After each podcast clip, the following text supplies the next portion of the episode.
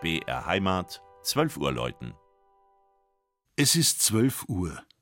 Das Mittagsläuten kommt heute von der katholischen Pfarrkirche St. Justinus im unterfränkischen Alzenau.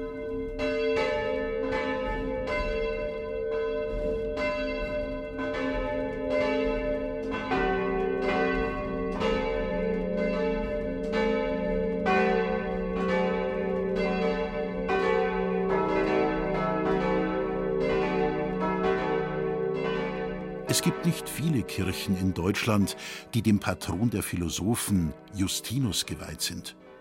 Eine davon ist die barocke Stadtpfarrkirche im Herzen der unterfränkischen Stadt Alzenau, in Bayern ganz oben an der Grenze zu Hessen. Im Jahr 834 brachte der Mainzer Erzbischof Ottgar die Gebeine des Heiligen aus Rom mit.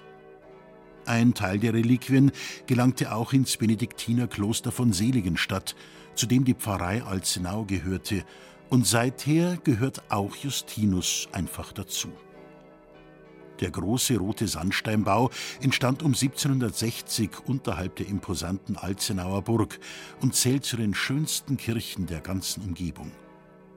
Mit seiner Architektur und Ausstattung ist St. Justinus ein typisches Beispiel für Kirchen, die in der Kurmainzer Ägide im Untermaingebiet entstanden sind. Auch der monumentale Hochaltar mit seinem kunstvoll gestalteten, weiß lackierten Tabernakelaufsatz ist dem heiligen Justinus geweiht. Darüber erhebt sich ein prächtiger römischer Baldachin, geschaffen nach dem Vorbild von Berninis Papstaltar im Petersdom in Rom. Im dreigeschossigen Zwiebelturm tun vier Glocken ihren Dienst.